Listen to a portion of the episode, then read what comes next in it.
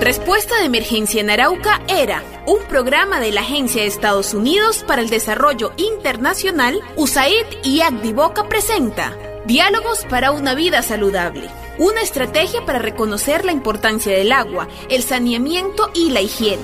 Antes de iniciar les recomendamos tener a mano papel y lápiz para que tomen nota de este programa que puede beneficiar la salud no solo de su familia, sino de toda la comunidad.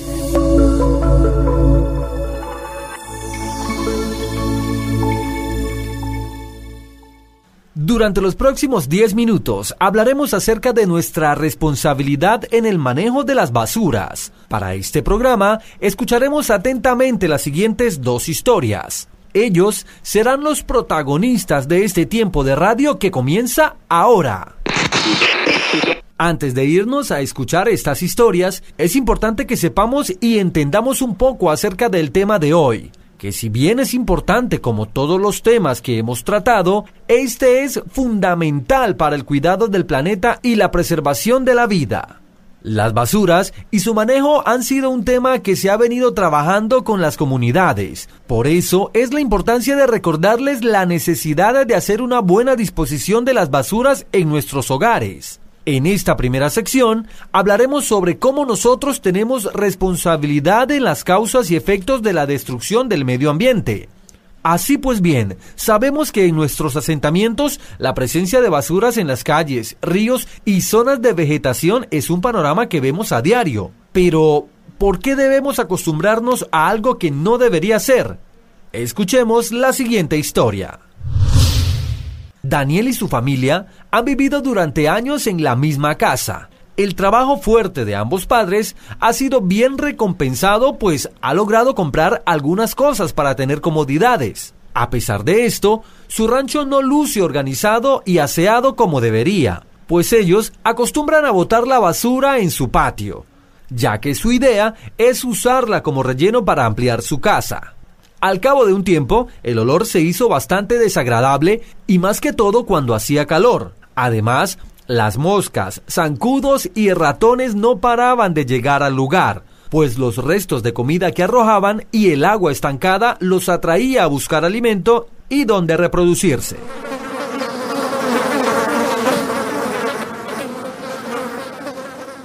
Nicolás era vecino de Daniel, y este tenía una hija llamada María, quien enfermaba frecuentemente por causa del olor desagradable de las basuras y el humo negro de la quema. María desde muy pequeña había presentado asma. Esta enfermedad, sumada al problema de basuras de su vecino, había complicado su salud. Debido a esta situación, pasaba mucho tiempo en el hospital y los padres habían gastado bastante dinero en medicamentos para aliviar los graves síntomas. La lucha de María por su salud duró varias semanas, hasta que al fin se recuperó y logró regresar a casa con su familia. Pero en el asentamiento la historia parecía seguir siendo la misma. Sus vecinos continuaban depositando la basura en el patio y quemándola. Papá, esta mañana salí a jugar en el patio y el humo que salía de la casa del vecino me dio tos y me sentí muy ahogada. Hija, por favor, ya te he dicho que no debes salir al patio cuando el vecino quema su basura.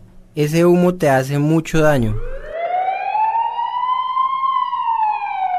María volvió al hospital al poco tiempo, pero esta vez los médicos no tenían tan buenas noticias. Los pulmones de María habían sufrido mucho daño, las defensas estaban bajas y su estado de salud era muy delicado. Nicolás, su hija no parece mejorar y al contrario su salud empeora cada vez más. Le aconsejo buscar una solución pronto, pues María está bastante grave. Sí, doctor, esta situación nos ha afectado mucho. Estamos preocupados por nuestra hija y además se nos está acabando el dinero para pagar las medicinas. Sus padres, angustiados por la situación que estaban viviendo, decidieron tomar cartas en el asunto y hablar con Daniel. Aún sabiendo que no era el vecino más amable, no había otra opción si querían que María regresara al hogar. Buenos días, Daniel. Buenos días, vecino. Cuénteme, ¿qué necesita? Verá, Daniel, llevo varios años viviendo en la casa de al lado, pero últimamente mi hija ha tenido problemas respiratorios. Ella sufre de asma. ¿Y qué tengo que ver yo con eso? Daniel, De acuerdo con las recomendaciones médicas, su salud está empeorando debido al olor de las basuras y el humo tóxico de la basura que usted quema. Y no solo está afectando a María, sino también a toda la comunidad. Esas no son basuras, es el relleno que voy a usar para ampliar el rancho. Daniel, ese no es el relleno adecuado para cuando amplíe el rancho. El olor y las moscas invadirán su casa. Además, este no le va a prestar estabilidad cuando piense construir. Mire, si no le gusta de malas, usted no tiene por qué meterse en cómo yo hago las cosas. Y si no le gusta bien pueda, váyase a vivir a otro lado.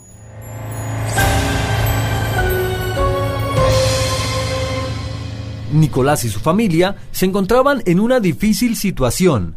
Tenían que dar una solución a este problema lo más pronto posible, pues no querían que su hija estuviera mucho más tiempo en el hospital. Aunque sabían que no debían darle la razón a su vecino, prefirieron buscar una nueva casa para asegurar un mejor ambiente para María.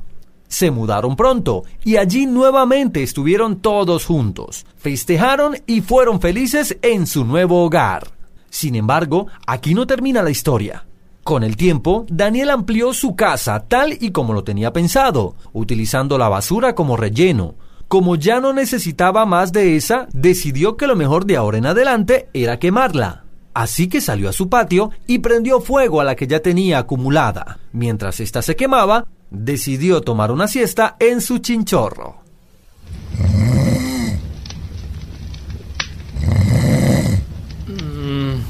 ¿Qué? ¿Qué pasa? ¡Fuego! ¡Auxilio! ¡Fuego!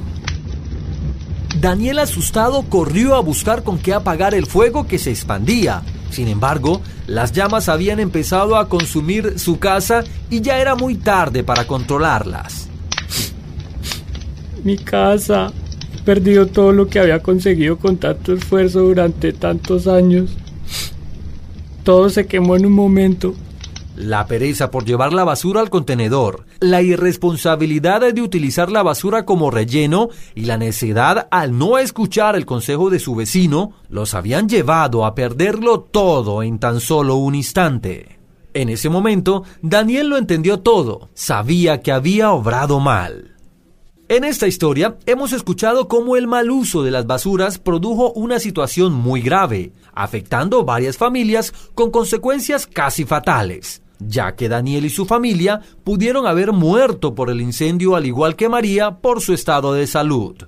¿Y tú, que ya escuchaste este testimonio, no permitas que esto te suceda? Tu historia puede ser diferente. Ahora continuando con nuestra emisión del día de hoy, escucharemos la segunda historia. Escuchemos atentos. Sandra es una mujer joven que vive con sus dos hijos y su esposo, Brian, que es pescador. La vivienda de esta familia está ubicada junto al río. Los hijos de Sandra, Karina y Juan estaban jugando en el río con sus amigos. ¡Uy! ¡Ayuda! ¡Mi pie! ¿Qué le pasó, hermanito? ¡Me corté el pie! Al llegar a casa, su mamá, muy preocupada, limpió la herida con agua y un poco de jabón. Al cabo de unos días, la herida no sana y cada vez se veía peor razón por la cual Sandra decidió llevarlo al médico. El doctor comentó que la herida en el pie de Juan había sido infectada por bacterias de heces fecales que posiblemente se encontraban en el río. Esta mañana fuimos al hospital porque sigo preocupada por la herida del niño. El doctor me dijo que las bacterias en el río y sobre todo las de las heces fecales habían infectado la herida. Mija, no me sorprende lo que me cuenta.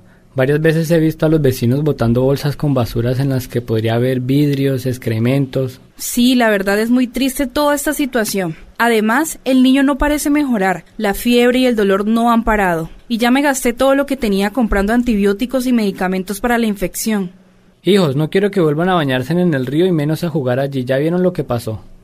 Días después, Brian decidió salir a pescar para recuperar un poco de lo que habían gastado en medicamentos. Cuando regresó a casa, traía consigo unos pocos peces para venderlos, no sin antes arreglarlos y limpiarlos. Y al estar haciendo esto, se dio cuenta que los peces tenían plásticos y basuras en sus estómagos, pues se habían estado alimentando de la basura que botaban los vecinos al río. Lo cual, tristemente, no le sorprendió, pues en su recorrido observó cómo también las toninas se estaban viendo afectadas por la gran cantidad de basuras que arrojaban las personas e incluso encontró una de estas muerta. Mija, de todos los peces que logré atrapar, no creo que se pueda vender o comer casi ninguno. Están llenos de basura y plásticos. Esto no les permite crecer y si se venden no los pagan bien. Encontré varios peces ya muertos o se ven enfermos. La cosa está muy difícil. Mijo, ¿y ahora qué hacemos? Nos hemos gastado la plata que tenemos en medicamentos para el niño y las cosas no parecen mejorar. Todo lo que estaba pasando tenía muy triste a Brian y Sandra. Ambos sentían que las cosas no estaban bien y no parecía que fueran a mejorar. En la comunidad ya conocían la historia del incendio en la casa de Daniel, el problema de las basuras arrojadas al río, las enfermedades en los niños y la muerte de los peces. Esto parecía no importarle a nadie. Los esposos sabían que la solución estaba en sus manos y debían actuar rápido, organizando una reunión a la cual invitaron a toda la comunidad. Vecinos, vecinos, buenas tardes. Su atención, por favor. Ustedes se han venido dando cuenta de los graves problemas de contaminación que nos están afectando a todos. Debemos comprometernos para mejorar esta situación. Al escuchar a Brian, la comunidad decidió llegar a acuerdos, plantear soluciones y dar algunas recomendaciones las cuales serían fáciles de poner en práctica. Bueno, vecinos, para concluir esta reunión, toda la comunidad está de acuerdo con los siguientes compromisos. Vamos a cambiar los malos hábitos, dejar la pereza y siempre llevar las basuras al contenedor más cercano. Buscaremos soluciones para dar un manejo adecuado a las heces fecales y no lanzarlas al río. Una vez al mes organizaremos jornadas ambientales para la limpieza del río, las calles y las cunetas. Y por último, cada familia en su casa aprendería la manera adecuada de utilizar las canecas de la basura para reciclar, reutilizar y reducir los desechos. Cumpliendo estos cuatro puntos fundamentales, cuidaremos de nuestra salud y la de nuestras familias, evitando así los incendios y las enfermedades.